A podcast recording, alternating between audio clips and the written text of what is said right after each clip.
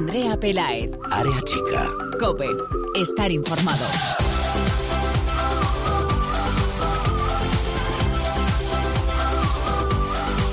¿Qué tal? Muy buenas, feliz año, bienvenidos al espacio en cope.es para todo el fútbol femenino, bienvenidos al primer área chica de 2018. Volvió la Liga Iberdrola tras las Navidades con la decimoquinta jornada del campeonato que nos trajo hasta tres derbis en distintas partes de España y que nos dejó al Barcelona como campeón de invierno tras golear al Levante en casa por cinco goles a cero. En ese partido hubo una buenísima noticia para el Levante al margen de la dolorosa derrota y los cinco goles encajados y es que regresó Ana Buceta tres años, repito, tres años después de superar su lesión, una durísima lesión de rodilla. Por eso hoy hemos querido darle la bienvenida y transmitirle nuestros mejores deseos charlando aquí con ella en unos minutos. Rápido resumen de la jornada. Los resultados fueron Atlético de Madrid 3, Zaragoza 0, dos goles de Sonia Bermúdez y uno de Luzmila. El Atleti, recordamos, es colíder en el derbi vasco. Atlético de Bilbao 2, Real Sociedad 1. Victoria del Atlético con goles de Yulema Corres y Maite Oroz. El tanto de la Real Sociedad lo marcó Echezarreta. En Madrid también hubo derby y se lo llevó el Madrid Club de Fútbol Femenino Madrid 2, Rayo Vallecano 0 tantos de Alba Mellado y Mascaró. El derby sevillano se lo llevó como curiosidad también el Betis, igual que ocurrió en la Liga Santander. En esta ocasión se lo llevó en casa por un gol a cero ante el Sevilla con ese tanto de Rocío. Santa Teresa de Badajoz 1, Sporting de Huelva 1. Gol de Estefa para las extremeñas y de Belec para las andaluzas. Valencia 3, Fundación Albacete 0. Doblete de Simanowski y tanto de Marta Carro para las valencianistas. Granadilla Tenerife 1, Español 0, gol de María José. Y Fútbol Club Barcelona 5, Levante 0, goleada azulgrana con tantos de Busaglia, Patrick Guijarro por partida doble, Alexia y Lieke Martens. Esta victoria, como ya hemos comentado, proclamó a las azulgranas campeonas de invierno. En la clasificación líder el Barça, líder el Atlético de Madrid, mismos puntos, puestos de copa para Athletic de Bilbao, Levante, Valencia, Granadilla, Tenerife, Betis y Rayo Vallecano, descenso para el Santa Teresa de Badajoz y el Zaragoza colista.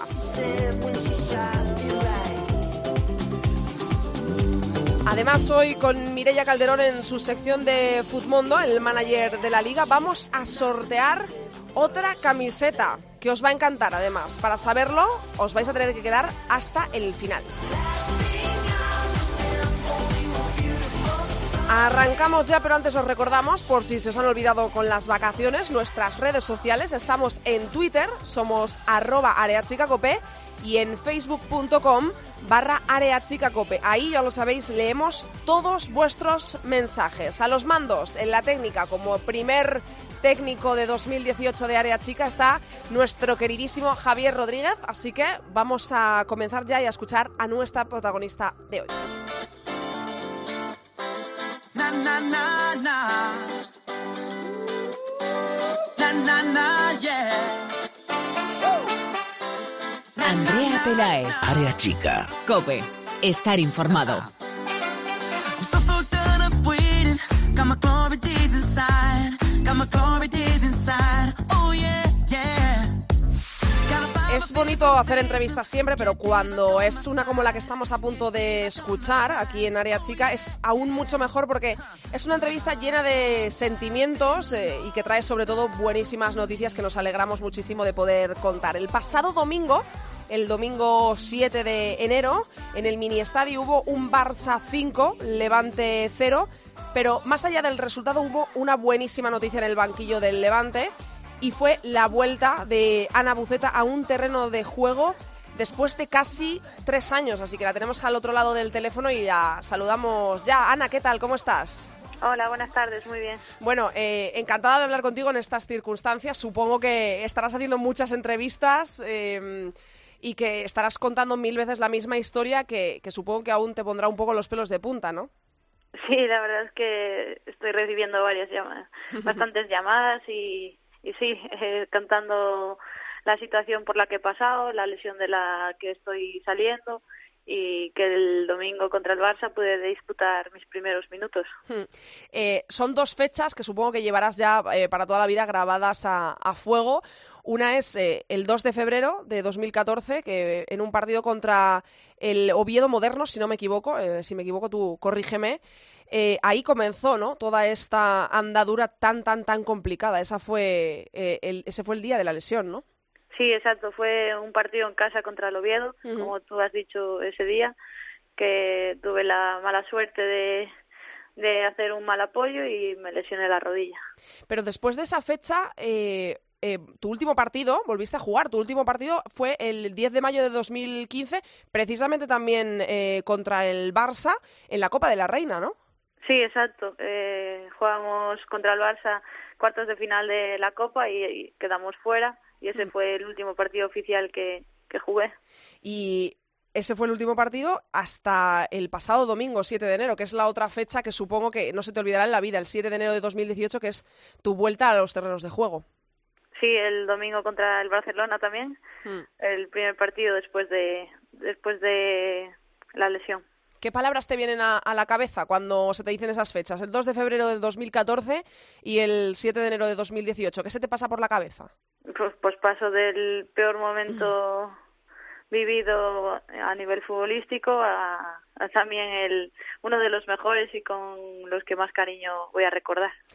¿Cuál ha sido el proceso? Eh, entiendo que lo tienes que resumir muchísimo. Primero, para que no te vengan eh, viejos fantasmas a la cabeza, que no queremos eso en absoluto, y, y porque ha sido un proceso larguísimo. Pero es que se podría resumir con que es que has tenido que pasar tres veces por el, por el quirófano en todo este tiempo, ¿no? Sí, exacto. Pasó una primera vez en junio del 2014 eh, y esa operación no salió como se esperaba. Entonces sí que vuelvo a jugar en, entre medias, pero con mucho dolor, hasta que llegó un día que dije que así no, no, sé, no podía seguir porque Mm. el dolor era muy intenso y me limitaba mucho y buscamos otras otras soluciones con varios médicos hasta que el doctor Guillén eh, me dio para mí la más acertada y dijimos adelante con él. ¿Cuál Y- fue eh, esa, esa decisión? O sea, ¿Qué es lo que ha tenido que hacerse en tu rodilla? Para que eh, quien no lo sepa, porque ha sido una, una lesión de menisco, ¿no?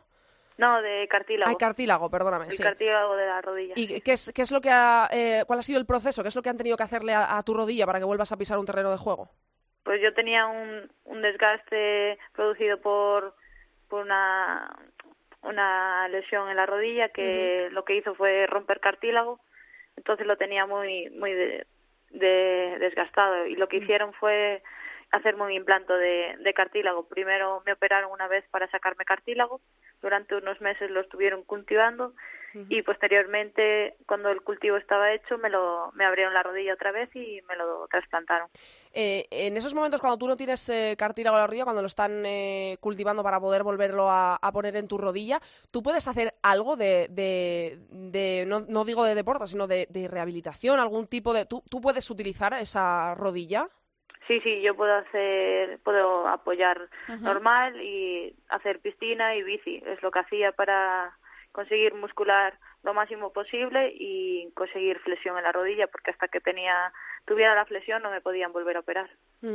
¿Qué se pasa por la cabeza durante todo este tiempo? Cuando, porque supongo que habrá habido de todo, ¿no? En momentos en los que eh, creías que la vuelta estaba más cerca, momentos en los que lo veías inalcanzable.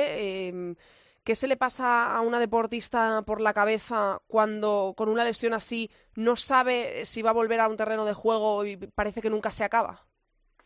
Pues lo que piensa todo el mundo, si merece la pena seguir, si si voy a salir, si no, si toca dejar el fútbol tan joven, pero bueno, por suerte yo confiaba en salir de la lesión, todo el mundo que está a mi alrededor estaba convencido de que de que se podía hacer, confiamos en lo que nos decían los médicos, que en este caso son los que más saben, y decían que, que iba a volver a jugar y que mi rodilla iba a estar en las mejores condiciones posibles y así fue. al margen de tu familia, que supongo que te habrá acompañado, por supuesto, eso por descontado siempre, em, supongo que también habrá habido por parte del club un arropamiento espectacular, ¿no? En todo este tiempo. eh, y, bueno, luego llegas a una convocatoria el 7 de enero de 2018. Ana Buceta entra en una convocatoria del, del Levante. ¿Qué es lo que le tienes que decir al club eh, eh, por todo este tiempo? Y y sobre todo, ¿qué es lo que sentiste también el día de esa convocatoria, tu regreso a una convocatoria? Pues yo se lo agradezco de todo corazón el apoyo que me han dado en todos estos años, porque han sido años ya, y desde el primer minuto me han expresado su confianza, diciéndome que no me preocupase de nada, que ellos iban a estar ahí apoyándome. Entonces eso se agradece mucho porque en ningún momento dudé que me iban a dejar de lado ni, ni nada por el estilo. De hecho, que tanto los servicios médicos, el, el presi, los entrenadores que he tenido, la gente que estaba a mi lado, siempre me han ayudado mucho, me han arropado. Mm. Y eso también es lo que, lo que me ha ayudado a salir de, de este bache. También, eh, gran detalle, en el momento en el que ingresas en el terreno de juego, jugaste los últimos minutos en el mini estadio ante el Barça. Eh, el detalle de la capitana, ¿no? De, Sonia Prim, que, que te, tiene un bonito detalle y te cede el brazalete para que las siete, para que tú eh, lo luzcas, ¿no? En el terreno de juego. Sí, la verdad es que también fue muy bonito porque coincidió que que cambiaban a Sonia, que es la mm. capitana, y yo soy otra de las capitanas y, y, también pude lucir el brazalete en mi debut. Es un gesto de agradecer tanto por su parte, pues es para mí un orgullo que, que Sonia también, que ha sido una persona que, que ha vivido mi lesión, porque ha estado todos estos años también ahí apoyando, que me dé el brazalete. Em, ahora, ¿cómo se juega, Ana? Eh, ¿Se juega con, con, ganas, sin pensar en todo lo que ha pasado, eh, mirando solo hacia adelante? ¿O existe miedo? Eh, supongo que igual es una mezcla de ambas, ¿no? ¿Existe miedo también por, bueno, pues por llevar tanto tiempo sin jugar, una lesión tan importante, miedo de, de, cualquier cosa, ¿no? Que pueda pasarle a tu rodilla de nuevo. Sí, exacto. Eh, quieres que no, la rodilla está ahí, las molestias todavía siguen, entonces eh, miedo aún tengo, pero es todo es como todo. Una vez que, que empiezas, siempre tienes esa ese run run en la cabeza de si va si va a ir bien, si no. Pero bueno, una vez que estoy dentro del campo, me olvido de la rodilla y lo que único que pienso es jugar e intentar hacerlo lo mejor posible y encontrarme bien día a día. ¿Cuál es el objetivo ahora de, de Ana Buceta en su regreso con el Levante? Pues intentar completar todos los entrenamientos que me quedan este año, conseguir los más minutos posibles y mm. intentar alcanzar el nivel que tenía antes de la lesión. Regresas ahora eh, al equipo en un momento de forma, eh, podríamos decir, eh, bastante bueno del Levante. sois cuartas en la tabla clasificatoria con 25 puntos. Lo que pasa es que está un poquito lejos el tercero, que es el Athletic de Bilbao, que tiene 33, son 8 puntos de separación, y tan solo un puntito os separa de Valencia y Granadilla, que vienen inmediatamente detrás en, puestos de, de Copa. ¿Cómo ves al equipo en esta vuelta? ¿Cómo está el vestuario del Levante?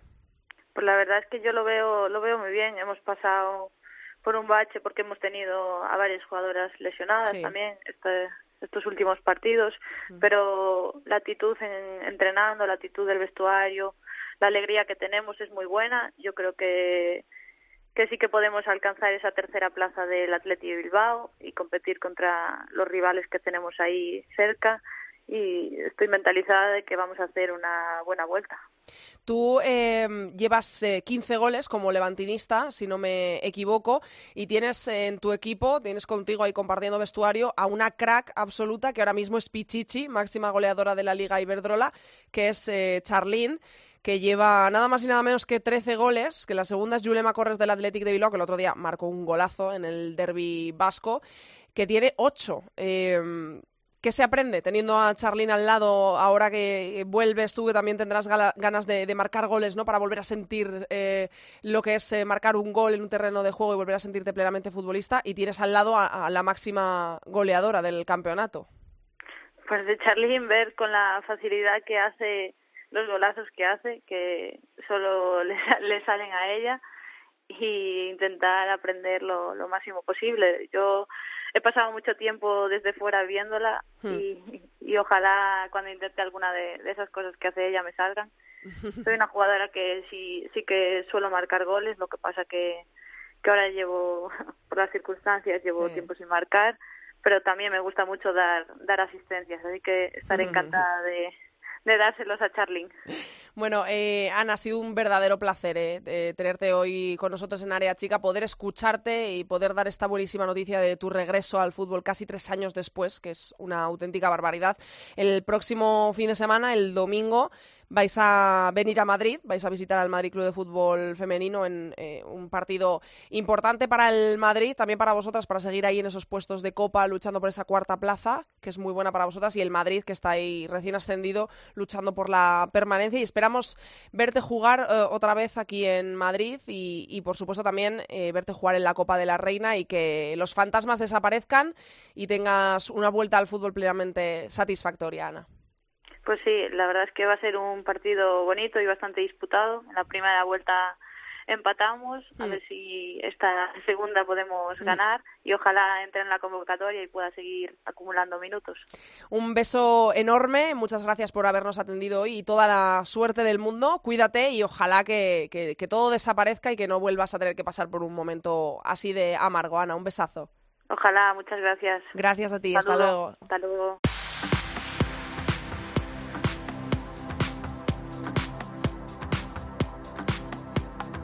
Andrea Pelaez. Área chica. Cope. Estar informado.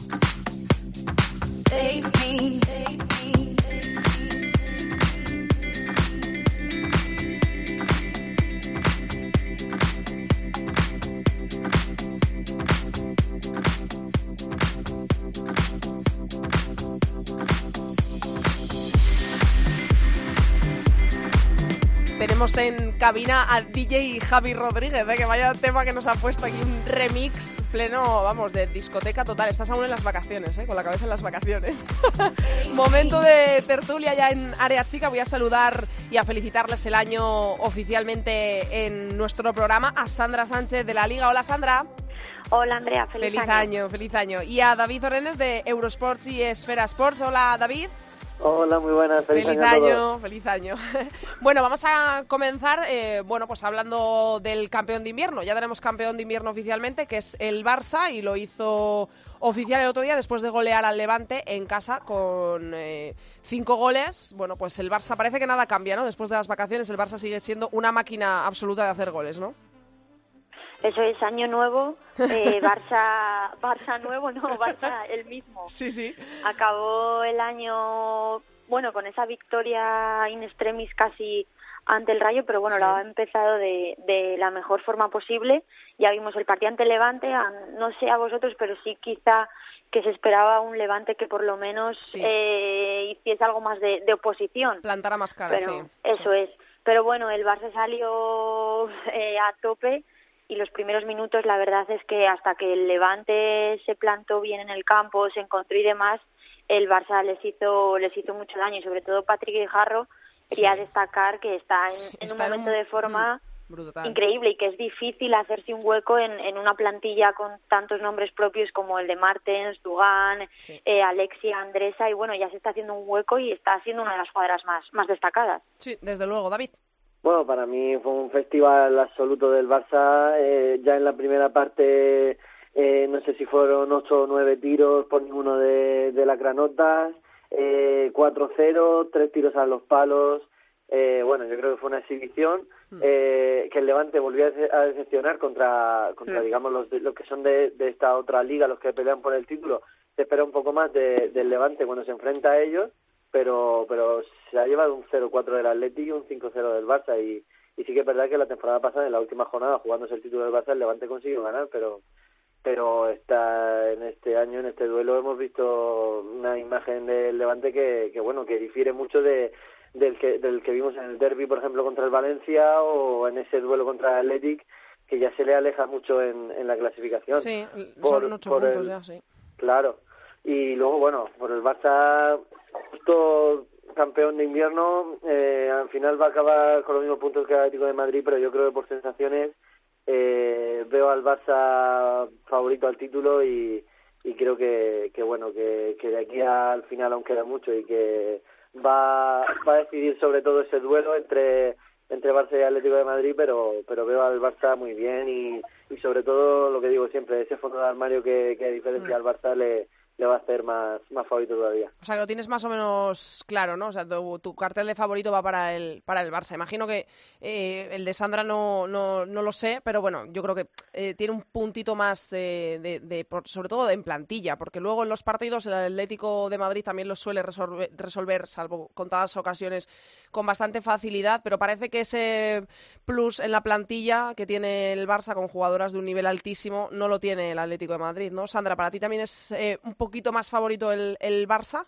Efectivamente, del- al hilo de lo que comentaba David y de lo que tú también decías, Andrea, el plus del Barça es sobre todo ese fondo de armario, el banquillo que tiene, las jugadoras que tiene, que además son jugadoras, eh, la mayoría están acostumbradas a, a jugar, a competir con, con esta presión. Estamos hablando de Sí. Martens, que viene de ser campeona de Europa, de jugar una final eh, de una Eurocopa, eh, también a Alexia, que ya está, es tiene bagaje internacional, Dugan también con la selección de Inglaterra, que bueno, que son jugadoras que están acostumbradas a, a competir al más alto nivel y a situaciones de, de presión como lo va a ser, tiene toda la pinta que va a ser eh, este final de temporada, porque el partido clave va a ser el Atlético de Madrid-Barça, como todos sabemos, pero bueno, y va a ser prácticamente, bueno, sin prácticamente no, una final por, por el título. Yo, yo creo que en ese sentido lo que beneficia un poco al Atlético es que no, no, no tiene Champions por en medio y que puede tener quizá semanas más de descanso, pero pero es que el Barça con el plantillón que tiene y Claro. las rotaciones que puede hacer, ahí compensa bastante. Eh, en ese partido quería destacar, porque acabamos también de hablar con ella precisamente, eh, un nombre propio que es que se podría extrapolar a toda la, la jornada, ¿no? Que era el, es el nombre de Ana Buceta, que volvió después de casi tres años sin jugar a- al fútbol. O sea, no sé si queréis decir algo de, de este es- regreso eh, bastante emocionante, ¿no? Porque es que es muchísimo tiempo sin poder pisar un terreno de juego. A mí la verdad es que me emocionó particularmente Mm. porque yo cuando jugaba en el Amigos del Duero jugué mucho contra Buceta, ella es de, de Cangas y Sí. jugaba en el, en el Olivo y jugué mucho contra ella y después coincidí en la selección sub-17, fui con ella durante todo el año O y sea, que te tocaba de, de cerca, ¿no? Claro, También. he vivido mucho con ella Hmm. y muy bueno. Y bueno, la verdad es que cuando supe, ya había hablado con ella y demás, que sí que, que vamos, que estaba pronta, pronto su vuelta, pues me, me alegré mucho. Además es una chica que, que se lo merece mucho y, y bueno, para los que no la habéis podido disfrutar sobre el terreno de juego, Mm. es una medio centro muy, muy buena, con mucha seguridad, mucha técnica, eh, potencia, bueno, ¿qué voy a decir yo? ella que soy su amiga, pero la verdad es que, que me alegré mucho porque es que es una barbaridad, Es tres que, años uf, fuera, Muchísimo. son, son muchísimos, además ella también es del 92 y claro, Sí. Son años que luego sí que, que, que no vuelven. Sí, es que además habla de, de la lesión ahora mismo ya a, a toro pasado, ¿no? Con una naturalidad, eh, bueno, pues Mm. cuando tuvieron que quitar el cartílago, lo tuvieron que cultivar, eh, se lo tuvi- le tuvieron que volver a abrir la rodilla para ponérselo, es, es eh, a- vamos, pone los pelos de punta, tener que pasar Sí, por también, eso.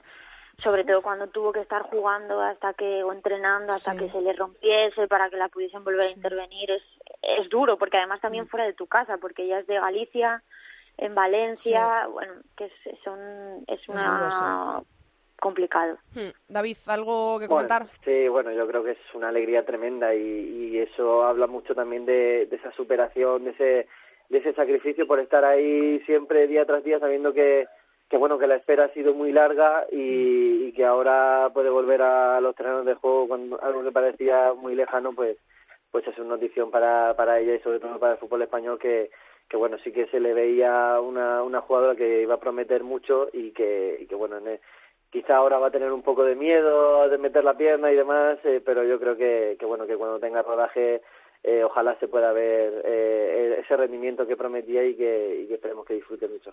Luego hubo también un enfrentamiento desde la parte alta a la parte más baja, el Atlético de Madrid que se midió al Zaragoza que es colista, 3-0 ganó el Atlético de Madrid. Aquí quiero comentaros eh, dos cosas para que me deis vuestra impresión. Lo primero, si veis a Sonia Bermúdez otra vez eh, volviendo a presentar un poco su candidatura para, para próximas listas de España o lo veis eh, totalmente perdido y sobre todo el Zaragoza, tocado y hundido, o sea, ¿le veis en algún momento al Zaragoza eh, un posible renacer para salir de, de lo más hondo de la tabla, que es que ahora mismo es colista con solo cinco puntos, ya le separan seis del Santa Teresa y le separan diez del Sporting de Huelva, que es el que marca la salvación. yo lo veo, no sé David, pero yo sí que lo veo complicado y como he dicho ya más veces, me, me da pena porque es el, el antiguo Prain, bueno, como antes se llamaba Prainsa o Transportes Alcaine, es un mítico de, de la Liga Iberdrola y del fútbol femenino español, pero la verdad es que, bueno, el partido del otro día ante el Atlético de Madrid, aunque los tres goles eh, rojiblancos llegaron en la segunda parte, en la segunda mitad no sé si le anularon tres goles a, Sí. a Sonia Bermúdez, tuvo un montón de disparos a puerta, que no viste la sensación de decir es un equipo que puede remontar, que que le ves, no sé, con, con opciones. La verdad es que yo lo veo lo veo bastante complicado. David. Sí, bueno, el Zaragoza tiene una pinta malísima y si sobre todo el Santa Teresa, que es su rival así más eh, de cara a esa permanencia, pues es verdad que sí que le consiguió ganar, pero pero lo tiene lejísimo. Eh, eh, yo, bueno, cinco puntos a estas alturas son muy pocos y, y bueno, tiene que esperar a que pierdan también muchos rivales. Eh, es verdad que el año pasado Albacete, Español sí que estaban más allá abajo, pero han conseguido puntos en esta primera vuelta y, y la situación es delicada. Y es verdad que, que Zaragoza consiguió aguantar bastante el resultado contra el Atlético y, y con esa expulsión se vino un poco más atrás y pa- parecía que, que era imposible que el Atlético marcara un gol legal. Pues bueno al final se derrumbó el muro y, y el Zaragoza era muy difícil que sacara algo Sí. algo positivo del Atlético pero lo- sus partidos están en, en otra liga y, y habrá que ver pues pues si si se pu- si pueden pinchar sus rivales pero pero es que tienen que pinchar muchos partidos y ellos ganar muchísimos y solo han ganado uno en lo que llevamos de temporada. Y sobre Sonia Bermúdez, ¿cómo la veis? Yo sinceramente pienso que Bilda ya tomó la decisión de un punto ya aparte de una generación a otra, como cuando dejó fuera de la Eurocopa a Sonia, a Vero, y yo creo que si a Sonia Bermúdez la dejó fuera de la Eurocopa después de ser la máxima goleadora de la Liga Iberdrola, creo que por muy bien que lo vuelva a hacer ahora, yo lo veo complicado, pero más que nada por eso, porque yo creo que el seleccionador tomó esa decisión, hacer un, un punto y aparte, olvidarse de las jugadoras o más veteranas o con más partidos y demás y apostar por una por jugadoras que él ya conocía y por una generación nueva y yo sinceramente pienso que eh, por muy bien que, que lo haga yo creo que la oportunidad de volver a la selección la veo muy muy lejana Sí, yo, yo creo que si no, si no la llevo eh, Claro. para la Eurocopa, que estaba en un Mm. momento espectacular, Sí, eso que, es. que para mí era la mejor jugadora, no solo por los goles que metió, que, que fueron muchísimos, sino por el desequilibrio, la capacidad de, de irse de rivales con una superioridad pasmosa. Ahora yo creo que está un puntito por debajo, mm, creo que le está faltando un poco de, de efectividad, sí que es verdad que el otro día metió dos y, y le anularon tres, pero pero bueno eh, sí que le veo un poco con menos velocidad con menos capacidad de, de desequilibrio en tres cuartos. Y, y, y bueno y es que da igual. Es que aunque cambiara y, y acabara marcando 40 goles en la temporada yo creo que Jorge Vilda ya, ya tiene claro que que jugadoras como Sonia no tienen cabida en la selección y que esta generación joven que que viene y que promete después de ese título con la sub-19 pues es, es el camino que, que, tiene en mente Vilda Y hablando de ese cambio generacional, eh, Sandra forma parte de esa campaña que quiere a Yulema Corres en la selección, que marcó un golazo, que era el, el- el otro tema que os quería sacar. ¿Qué golazo marcó el otro día en el derby para abrir la lata de la victoria del Athletic de Bilbao ante la Real Sociedad? Y bueno, pues eh, hablábamos de que Sonia ya le veis eh, que no la veis eh, para la lista. Eh, ¿Qué hacemos con Yulema, Sandra? pues llevarla ahora tenemos que llevar yo ya sabéis que desde el principio junto con Lalu hemos capitaneado la la campaña pro Yulema y el gol del otro día es una muestra más. Yo creo que el centro que le viene y el recurso de, de Killer que utiliza ese remate acrobático para además el primer toque me parece espectacular y bueno y no es nada nuevo creo que desde que empezó la temporada y ya también el año pasado pero quizá más esta además eh, lo está demostrando y creo que además es una jugadora que, que no hay en, en las convocatorias que está haciendo Vilda no hay ese perfil de jugadora porque no no lo tenemos. O sea somos jugadoras muy muy técnicas de toque de mucha posesión de balón pero quizá arriba nos falta porque está Jennifer Hermoso pero Jennifer Hermoso también es más perfil de pausado eh, jugar de espaldas tocar. Entonces es un tipo de jugadora que hasta ahora Que cuando la lleva sí. No no existe Hmm. entonces yo creo que sí que que ojalá que, Es el que apueste por, por Yulema. A mí, a mí me sorprendió mucho que la temporada pasada no, no tuviera alguna convocatoria con la selección. Eh, está empeñado Vila en llevar a las de siempre. Mapi, sí que es verdad que, que no sé, Maripaz, sí que es verdad que, que tiene que estar, que, que va mucho, que es muy eh, es continua en, en, su, en su juego, en sus goles. Eh, pero bueno, o sea, Esther González, por ejemplo, fue a la Eurocopa, no tenía que haber ido. Eh, hay mu- delanteras muy buenas en España. Quizás, fíjate, te diría yo que tiene más opciones todavía Lucía, que, que bueno, que el otro día hizo un partidazo, dio dos, dos asistencias de gol. Eh, él ya, ya le dirigió en las categorías inferiores, donde, Sí. donde es una de las, de las más prometedoras. Y bueno, si, si no tiene convocatorias esta temporada, la va a tener pronto porque, porque es un valor seguro en, en la selección. Bueno, pues esperemos ver pronto a Yulema por el bien de la selección y del fútbol femenino español, que es una jugadoraza. Mil gracias, chicos, por haber estado en la primera tertulia de 2018. Nos escuchamos en las próximas. Un besazo a los dos. Un beso, Venga, gracias. Adiós. Adiós, chicos.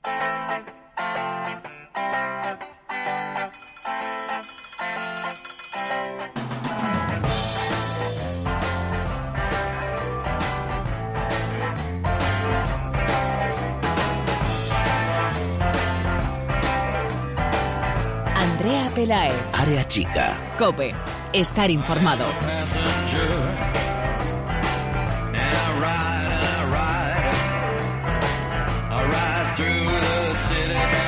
Toda la información de la segunda división femenina nos la sigue dando nuestro super Cesi Martín de Babel. Hola Cesi, feliz año. Hola, ¿qué tal? Igualmente, feliz año. ¿Qué tal han ido las vacaciones? ¿Bien? Muy bien, muy bien.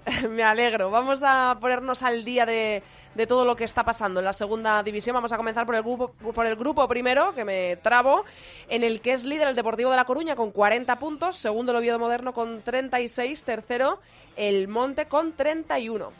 Pues qué decir aquí, que el Deportivo suma y sigue también en 2018. Las coruñesas continúan en lo más alto. Esta semana se impusieron por 9-0 al Gijón Fútbol Femenino, que ahora está en descenso tras el triunfo del Llanera. El Oviedo así, pues continúa a cuatro puntos del Deportivo, tras solventar una difícil salida al campo del Racing de Santander. Mientras que Monte y Sardoma mantienen su pulso por la tercera plaza y esta jornada vencieron además a rivales muy competitivos como Matamá y Sporting de Gijón. En el grupo segundo tenemos como líder al Logroño con 37 puntos, tres puntos por detrás tiene a segundo y tercero, que son respectivamente el filial del Athletic de Bilbao y el Eibar. Pues en esta zona cabe destacar que hasta tres encuentros fueron aplazados pues por las adversas condiciones de los terrenos de juego en gran parte del norte peninsular, así que sin embargo, podemos decir que pudieron competir los tres primeros clasificados, los que hemos mencionado, Logroño, Athletic B y Eibar. Además, todos ellos vencieron, así que se inicia el año igual que se terminó el último. Nos vamos hasta el grupo tercero, en el que encontramos a la cabeza con 33 puntos al Español, al filial del Español. 31 puntos tiene el segundo, que es el Collerense. 30 tiene el tercero, el Seguil. Descalabro del Barcelona B en Badalona. Parece curioso decirlo cuando solo perdió 1-0, pero es, que, pero es que hasta el momento líder grupal desciende ahora hasta la cuarta posición tras esa derrota en feudo del Seagüí. Amén de su rival, Collerense y Español B también superan al filial azulgrana en la tabla clasificatoria. Ojito, eh, porque hay máxima emo emoción. Solo cuatro puntos separan al primero, que es ahora mismo el Español B, del quinto, que es el AEM. En el grupo cuarto tenemos líder con 37 puntos al Málaga, segundo con 35 al Granada, tercero con 34 al Sporting de Huelva B. Pues ahora sí, Málaga y Granada parecen quedarse solos en la lucha por la promoción de ascenso. Tanto malacitanas como granadinas golearon a sus respectivos rivales, aprovechando así los pinchazos de sus perseguidores, que fueron los conjuntos extremeños, concretamente el Extremadura, que empató en campo de la Rambla, y el Club de Fútbol Femenino Cáceres, que cayó en Huelva ante un Sporting B, que, como hemos dicho, sigue en la posición de bronce. En el grupo quinto es líder con 35 puntos el Tacón, segundo con 33 el filial del Atlético de Madrid, tercero con 27 el filial del Rayo Vallecano. Pues de nuevo, hasta tres partidos aplazaron también en este grupo por el mal estado de las carreteras de Castilla y León, debido esencialmente a las fuertes nevadas de estos días. Así que el Atlético B aprovechó este escenario a la perfección para acercarse al tacón, eso sí, con un partido más que las actuales líderes. La jornada dejó también un esperado derby de filiales que permite al Madrid Club de Fútbol Femenino B acechar la tercera plaza que ostenta su rival, el Rayo B. En el grupo sexto, la parte de Santa Cruz de Tenerife, que me vuelvo a trabar, es primero el Tacuense con 46 puntos, segundo el filial del Granadilla con 42, tercero el Atlético Unión de Guimar con 39. Aquí, tras casi un mes de parón, llegaba el partidazo, el más esperado. Además, los dos grandes favoritos llegaban a la cita igualados a puntos, así que el espectáculo estaba garantizado. ¿Y quién fue el vencedor? Pues el tacuense, que se llevó finalmente el gato al agua, venciendo al Granadilla B y aupándose así a la primera posición. Y en la sombra, pues el Atlético Unión de Wimar, ya tan solo un punto del, del filial tinerfeño, así que aquí hay lucha todavía. En la otra parte del grupo sexto, en la parte de Las Palmas, encontramos como líder con 48 puntos al Femarguín, segundo con 45 La Garita, tercero con 42 Juan Grande. Pues Las Palmas de Gran Canaria no reanudará su competición hasta la segunda semana de este mes de enero, así que todavía no hubo fútbol femenino en este recién iniciado 2018, pero está muy bien recordar la tabla clasificatoria para los que nos vamos a iniciar ahora en este año. Y el último lugar encontramos en el grupo séptimo con 39 puntos líder el Sporting Plaza de Argel, 29 puntos, 10 puntos menos tiene el filial del Levante y 27 el Aldaya. Bueno, aquí las- la ventaja sigue aumentándose jornada tras jornada. 12 son las unidades que separan ya al Sporting Plaza de Argel del Aldaya, el principal rival por la promoción de ascenso.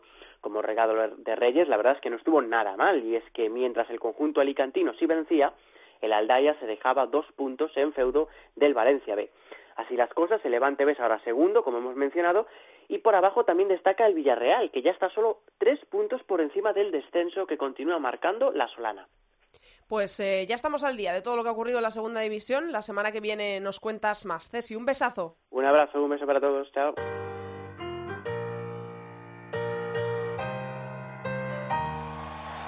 You know I'm back, like I never left. Sprint, another step, another step, another day, another breath, another breath. Been chasing dreams, but I never slept. I a lease on life is a peace of mind. Seeking a find I can sleep when I die. Want a piece of the pie, got the keys to the ride and shit. I'm straight.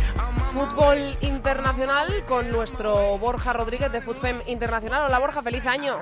Hola Andrea, feliz año. Bueno, eh, tenemos cosas que contar de las ligas internacionales, aunque algunas de ellas no han comenzado, porque sí que hemos tenido Liga Iberdrola, pero no han vuelto las grandes ligas europeas. Tuvimos Copa en Francia, Liga en Inglaterra, pero poco más. Así que hemos decidido hoy, has decidido, que vamos a hablar de algo muy de estas fechas, de los fichajes, ¿no? Del mercado de invierno. Así que vamos a hablar un poquito de esos regalos o esas listas que han hecho los diferentes clubes con eh, los fichajes. ¿Qué es lo que ha llegado a cada club, a cada gran club europeo, Borja? Pues bueno, ha sido un mercado invernal, aunque ya se, había- se habían empezado a escuchar rumores antes de que nos fuéramos de vacaciones, pero o sea, se ha producido ahora, Mm. ya están pueden estar inscritas, así que bueno, ha habido mucho movimiento. Vamos a empezar por el coco del fútbol femenino mundial, que es el Olympique de Lyon, que por cierto es el rival del Fútbol Club Barcelona en los cuartos de la Champions. Em, bueno, cuéntanos qué movimientos de fichas y fichajes ha hecho el Olympique en este mes de enero. Pues mm, se ha movido mucho el Olympique de Lyon, eh, es Mm. algo que, es, que suele hacer en los mercados, es, es muy difícil que el Olympique de Lyon no se lleve alguna jugadora. Y bueno, lo que más se ha abierto es, digamos, un, un debate, como siempre se hace con el Olympique de Lyon, ¿no? Si de verdad necesitan tanto, si, si realmente eh, un poco como que apuestan un poco por las extranjeras más que por las francesas, pero bueno, yo creo que es un, un debate que, que, bueno, que se puede discutir, pero al final lo que equipos como Lyon o Wolfsburgo, como incluso el propio Fútbol Club Barcelona, ¿no? Lo que intentan es traer a mejores jugadoras y no miran nacionalidades, ¿no? Y bueno, puedo decir que han traído a Mandine Henry, que, para mí es la mejor pivote defensiva del mundo, así que tenía la, la opción de, de traer de traerla, así que eh, si se te pone a tiro volver a traer a una de las mejores jugadoras del mundo que ya la tenías hace unos años en tu, en tu equipo, pues la han traído y bueno, y Morgan Bryan, la estadounidense, pues me parece a mí que es un movimiento eh, con vistas al futuro, ¿no? Digamos que Camila Billy se rumorea que, que bueno, que, que se puede retirar este, este verano, así que yo creo que se adelantan a, se adelantan al verano, la dejan que, que se aclimate a Francia, ¿no? Durante seis meses y bueno, pues ahí tendrán tendrán a la futura heredera de, de Camila Billy. Bueno, por contra ha salido Claire Lavoyer, ha salido bueno una jugadora que todos conocemos por, por su talento, ¿no? Y hace unos años pues eh, se hizo viral con un golazo que metió, si no me equivoco, a Corea del Sur, eh, bueno, una jugada con un talentazo increíble, y que bueno, ha salido por la puerta atrás eh, del Olympique de Lyon, pues criticando que, que no ha tenido oportunidades que ella merece. Bueno, yo creo que es una buena jugadora, pero bueno, es lo de siempre. Este tipo de clubes, si se puede traer algo mejor, siempre lo van a traer y lo único que tienes que hacer es pues intentar competir por un, por un puesto, ¿no? Va a ser probablemente la Boyer la jugadora am, más deseada en el próximo mercado veraniego. Y de este gran favorito a llevarse la Champions, vamos al otro favorito a poder llevarse la competición europea, que es el Wolfsburgo. ¿Cómo se ha reforzado, qué movimientos ha hecho este invierno el conjunto alemán? Pues eh, como también, bueno, también suele ser normal, el Wolfsburgo pues ha ido de compras a, a Suecia, les, les encanta Suecia, Noruega, Dinamarca, estos países Ujú. le, le encanta el Wolfsburgo. Y bueno, han fichado a tres jugadoras que no podrán jugar Champions, pero que sobre todo les van a dar mucho descanso a las superestrellas en, eh, en la Bundesliga, ¿no? Que lo bonito que tiene la Bundesliga es que está muy igualada, pero claro, en la Liga Iberdrola pues vas a Atlético de Madrid o en Francia los que juegan la Champions pueden rotar, Sí. pero en la Bundesliga no, no puedes permitirte rotar a medio equipo porque todos los equipos son muy buenos y entonces necesitas mucho nivel, ¿no? Así que han traído a Ela Masan McLeod, una jugadora estadounidense que, que es muy conocida por todos, que, que bueno, puede que juegue por Canadá en el próximo Mundial y también han traído pues a Christine Minde, una jugadora habitual en, en los 11 titulares de la selección de Noruega y a Claudia Nieto que eh, hace unos años jugaba en, en España y, y bueno que está para, para algo más que lo que estaba donde estaba antes el Linköping y que bueno va a intentar en Alemania ah, dar un paso adelante. Y por cierto que podéis ver al Wolfsburgo si alguno quiere el 31 de, de enero en contra el Sporting Huelva el típico amistoso que hacen ellos. Sí.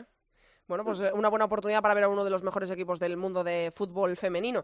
Em, también ha llegado Papá Noel o los Reyes Magos, para quien lo prefiera, los dos grandes de Inglaterra, que son el Manchester City y el Chelsea.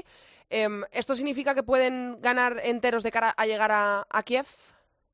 Bueno, en el Chelsea son dos fichajes que, como el Wolfsburgo, han ido a Suecia y como jugaban con el Rosen Garuna, que es Anita Sante, y Johan Anderson con el Linköping, no, no pueden jugar Champions. Pero bueno, mm, lo del Chelsea es un claro ejemplo de que, de que van a más, van a más y gastan muchísimo más. Cada año están gastando una, un dineral en, en el mercado veraniego, en el invernal, eh, porque lo que decía su entrenadora era que tenían que enseguida di- que la brecha se, se disminuyera entre los grandes clubes, ¿no? Y es lo que están haciendo. Y en Manchester City, eh, bueno, como están en el bloque, en, ¿no? en la parte del león del cuadro, yo creo que será muy complicado, pero bueno, fichaje como el de Nadia Nadim, eh, Julia Spermar y uno o dos que yo sé que, van a hacer este verano, pues la verdad es que si no esta Champions League, en la siguiente, pues sí que podrán dar mucha guerra. Y eh, pese, pese a que no están en la máxima competición europea, el Bayern y el PSG también han sido protagonistas estos días en el mercado de invierno. Em, hay rumores, además, de que una jugadora del PSG pone rumbo a la ciudad condal, a Barcelona. Pues sí, el PSG ha dejado salir a Laura George, una jugadora pues eh, muy importante en los últimos años, eh, al Valle precisamente, y pero lo- quizás el, el fichaje que más, o el movimiento que más nos interesa a nosotros es el de Perle Moroni, eh, que bueno, va a fichar por el Barça. A mí me lo dijeron hace, hace una semana o dos semanas, no había mirado el móvil, pero tenía el mensaje de que me habían dicho que esta chica se iba a mover al, al Fútbol Club Barcelona, según lo que me han dicho una persona cercana al Fútbol Club Barcelona eh, la jugadora solo está pendiente del papeleo, ¿no? Y, y realmente, pues, está prácticamente hecho y, bueno, pues viene a, digamos, a suplir, a no a suplir a Leila, a Leila Wahabi, pero, ah, pues, acaso tiene un Barça una lesión o algún tipo de contratiempo en el lateral izquierdo, tener un, digamos, un, recambio, ¿no? En Moroni, pues, no tiene espacio en la plantilla actual de- del Paris Saint-Germain y, bueno, pues, eh, será un fichaje interesante que, veamos aquí en, el- en la Liga Iberdrola y en cuanto al Bayern, pues, han fichado a, a tres jugadoras, a Faye Wang, a Laura George, como decíamos, y a, y a Lea Galton, ¿no? Para, bueno, pues para intentar eh, que la brecha también con, con el Wolfsburgo pues se acorte, pero a mí no me termina de convencer eh, la política en general de fichaje, no las jugadoras en sí, pero la política del Bayern. ¿Y mm, algún fichaje más que nos quieras destacar? ¿Algún movimiento más importante en el resto del mundo?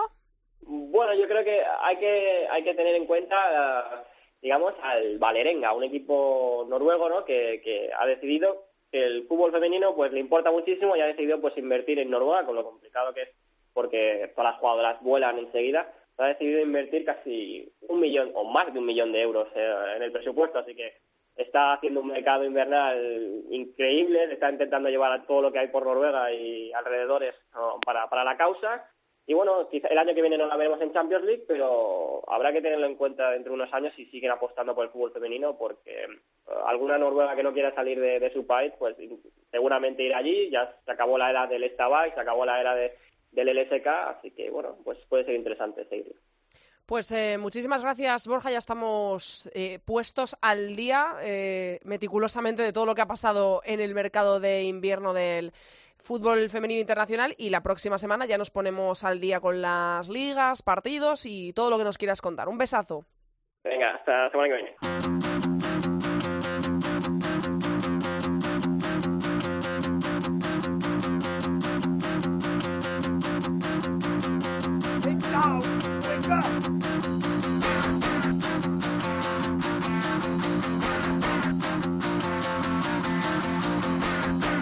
Andrea Pelaez. Área chica. Cope. Estar informado. Empezamos el año en la sección de fútbol al manager de la liga con mal pie, porque debería estar aquí a mi lado en el estudio Mirella Calderón, pero eh, tiene exámenes, muchas cosas que hacer y se lo vamos a perdonar. Y la tengo al otro lado del teléfono. Hola Mirella, ¿qué tal? Feliz año. Hola Andrea, igualmente, ya acabando, ya no me queda nada. La semana que viene te quiero por aquí, ¿eh? Estoy allí la semana que viene fijo. Pues nos vas a contar, como siempre, cuál ha sido el 11 de Futmundo en esta primera jornada del año 2018. Así es. En la portería está Miriam del Betis con 8 puntos. En la defensa, Costa del Madrid con 12, Marta Carro del Valencia con 14 y la MVP de, de nuevo, una vez más, en esta jornada, Rocío Galvez del Betis con 18 puntos. En el medio campo están Echezarreta de la Real con 11 puntos y tres jugadoras del Barça, Alexia con 12, Busaglia con 17 y Patrick Guijarro con 18. Y en la delantera están María José del Granadilla con 14 puntos, Sony del Atlético de Madrid con 17 y Marianela del Valencia con 17 puntos también. Y esta semana no podemos tener protagonista, pero vamos a aprovechar ese tiro de Rocío Galvez, que es la MVP de la jornada, jugadora del Betis, para anunciar nuestro nuevo sorteo, porque tiene también que ver con el Betis, ¿no? Cuéntanos, ¿qué es lo que vamos a es. sortear? Aprovechando que este fin de semana ha sido muy verde y blanco Mm. y que Rocío Galvez ha sido la MVP una vez más, pues íbamos a hablar con Paulita Perea, que nos traía una sorpresa y hemos estado ahí esperando hasta el último momento, pero tenía examen también y, y no ha podido ser. Y bueno, la noticia era que sorteamos su camiseta de entrenamiento firmada por ella. Pues es un regalazo, un sorteazo. Seguro que a todos los béticos le va a hacer muchísima ilusión y más eh, después de, como tú has dicho, este fin de semana en el que ha ganado la sección masculina y la sección femenina del club sevillano. Así que eh, vamos a contar cuáles son las bases que, que en realidad son las que seguimos siempre. Tienen que seguir a Área Chica Cope en Twitter, también es. seguir al Betis femenino en Twitter y a. Paula. A Paula, sí, y el hashtag Ujú. AriaChicaCope4 acompañado de una foto de, pues, animando al fútbol femenino. Eso que sea es. cuatro, no tres, ni dos. Eso es, área ni chica cope número. 4. Nos tienen que poner Eso ese es. 4 para que nosotros sepamos que el, eh, el sorteo en el que quieren entrar es el de la camiseta de entrenamiento de Paula Perea y así podamos enviársela en caso de resultar ganador. Lo haremos la próxima semana porque como tenemos jornada de liga normal este fin de semana, pues aprovecharemos para que la gente nos mande ahí sus tweets y por cierto en, en Facebook pondremos también el sorteo y se podrá hacer también eh, poniendo un comentario en la foto del sorteo en nuestra página de Facebook con el hashtag AreaChicaCope4 y también poniendo una foto en la que se vea animando o una foto relacionada con el fútbol femenino. Pues sí, así, Así es. que tenemos ganas de dar esa camiseta, ¿eh? Así que muchísimas gracias. Es súper bonita. Sí, muchísimas gracias a Paula, que lamentamos mucho que no haya podido estar con nosotros, pero le agradecemos muchísimo la camiseta y a ver si la semana que viene puede estar ella aquí para que para darla también, ¿no? Para eh, darle las gracias en persona y para dar esa camiseta a uno de nuestros oyentes. Y esperemos que apruebe el examen. Esperemos que apruebe el examen. Muchas gracias. Bueno, un, besito. Chao, Mirella. Adiós. Adiós.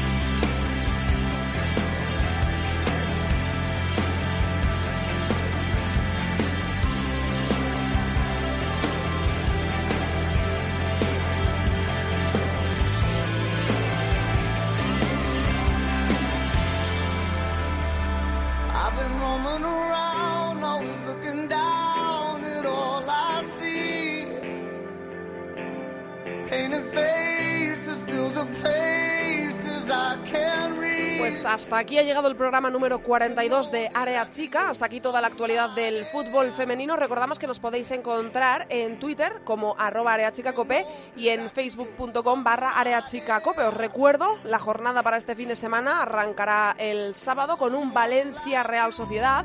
Se podrá seguir en BIN la Liga y también para el sábado queda el Atlético de Madrid Femenino Fundación Albacete que se podrá ver en gol.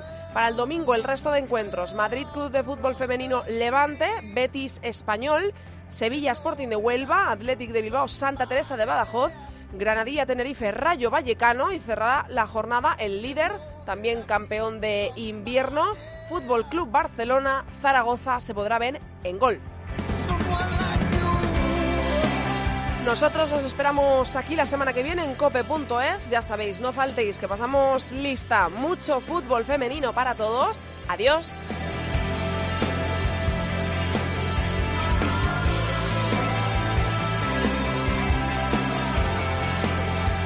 Andrea Pelae. Área chica. COPE.